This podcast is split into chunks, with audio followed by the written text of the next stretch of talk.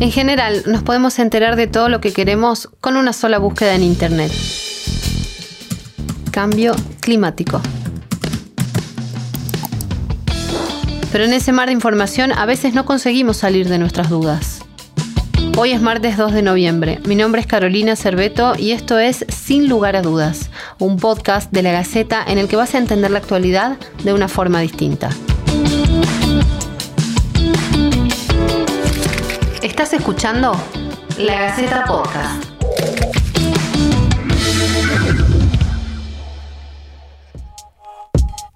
El cambio climático constituye una emergencia mundial que va más allá de las fronteras nacionales. Se trata de un problema que exige soluciones coordinadas entre los líderes mundiales. La activista medioambiental Greta Thunberg acusó este domingo a los líderes del mundo de evitar tomar medidas contra el cambio climático. Las emisiones globales todavía van en aumento, afirmó la joven en una entrevista con la BBC. Thunberg forma parte junto a otros 200 líderes mundiales de la cumbre en Glasgow contra el cambio climático. Participan el presidente de los Estados Unidos, Joe Biden, el mandatario francés Emmanuel Macron, el jefe de Estado argentino, Alberto Fernández, la principal ministra de Escocia, Nicola Sturgeon, y el primer ministro de Italia, Mario Draghi. De acuerdo a las proyecciones realizadas por la ONU, las emisiones de gases de efecto invernadero aumentarán un 15% para 2030 deben reducirse a la mitad para ese entonces. El objetivo, impedir que el calentamiento global supere este siglo los 1,5 grados centígrados. Los científicos ven esa meta cada vez más lejos. Kiyoshi Fortuna es licenciado en Gestión Ambiental y Ecología. Forma parte de la ONG Salvarnos Salvando y Jóvenes por el Clima, dos agrupaciones de jóvenes ambientalistas que entienden que tienen la posta hoy en esta temática?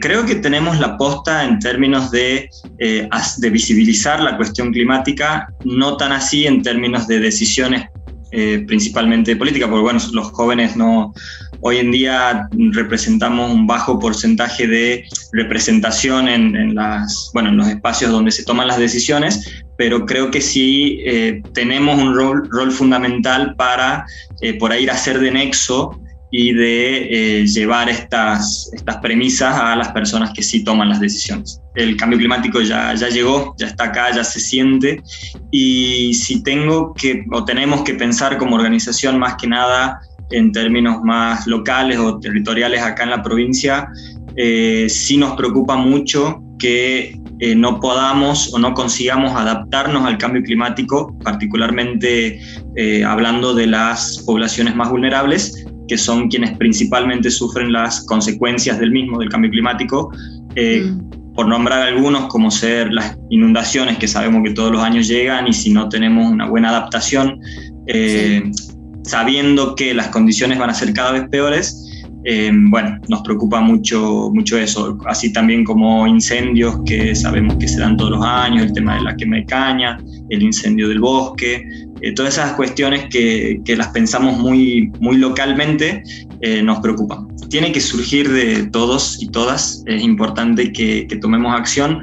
Muchas veces se hace hincapié en las acciones individuales, esto de separar residuos, de, eh, no sé, em, cuidar el agua, que son cosas que son muy importantes, es muy importante que la gente lo haga y que entienda que, que es importante, pero también consideramos que agruparnos es la eh, mejor acción individual, siempre sumarnos a un movimiento y pedir por eh, que se tome conciencia sobre el cambio climático porque eh, lamentablemente ya con separar residuos no alcanza, o sea, necesitamos acciones mucho más grandes. Justo hoy empezaba la, la cumbre climática, la conferencia de las partes en realidad, que es la cumbre climática de la ONU. Es muy importante lo que puede llegar a pasar ahí, es una de las más importantes de los últimos años, porque creo que por un lado es la primera vez que hay una masificación tan grande del, del movimiento y por otro lado... Eh, también un punto importante que haya vuelto eh, Estados Unidos, que es uno de los principales generadores de, gases de efecto invernadero, al Acuerdo de París,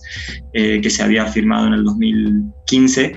Em, con la pregunta por ahí que hacemos hoy es eso, eh, eh, a veces como que perdemos un poco la, brújula porque es difícil entender eh, la magnitud del problema. Entonces creo que empezando por la casa y después llevándolo a otras instancias, eh, me parece que, está bueno. Eh, creo que también eh, ser conscientes de que hay determinados sectores que contaminan más, entonces por ahí pensar en nuestra alimentación, en el cuidado del agua y todo eso, creo que es mm. sumamente importante. El aumento de las temperaturas a lo largo del tiempo está cambiando los patrones climáticos y además altera el equilibrio habitual de la naturaleza. Esto supone muchos riesgos para los seres humanos y para todas las demás formas de vida en nuestro planeta. Según el último estudio de la Dirección de Cambio Climático elaborado el año pasado, Argentina está en el puesto 25 entre los estados con mayor volumen en las emisiones de gases de efecto invernadero en todo el mundo. En América Latina, nuestro país es el tercero, después de México y Brasil.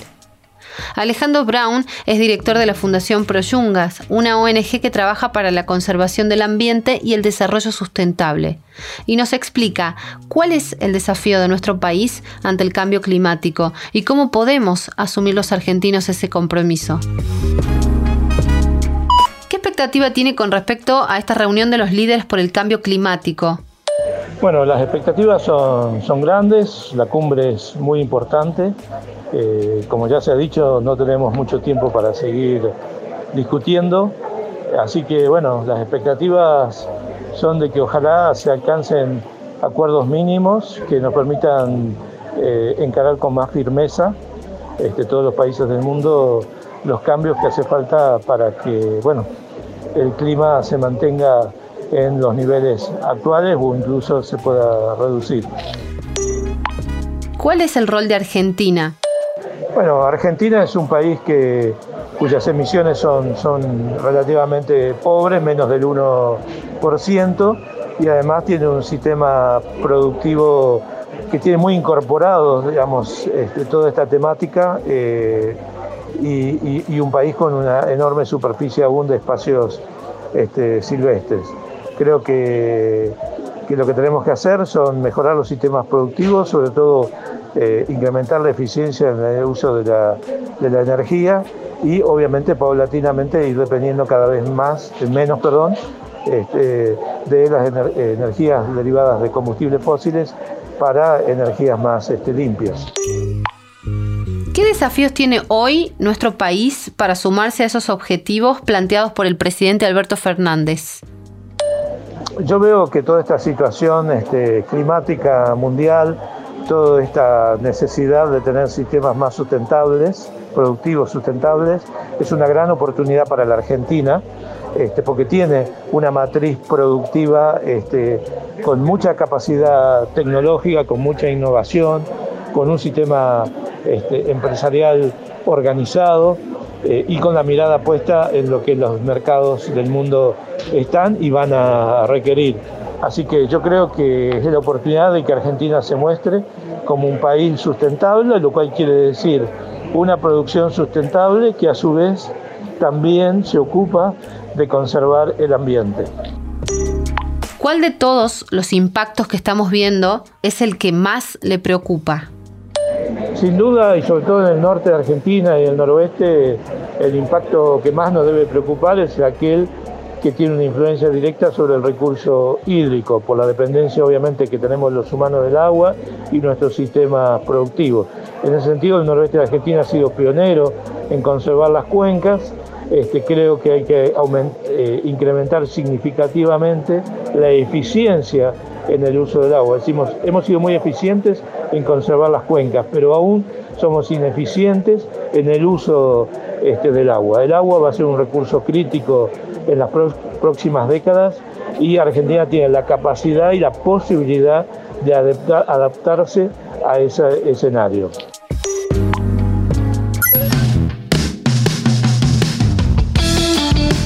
Sin lugar a dudas, es un podcast de la Gaceta. Una vez por semana vas a tener un nuevo episodio para escuchar. Seguinos en Spotify para que formemos parte de tu rutina matutina. No te quedes con la duda. Esto fue La Gaceta Podcast.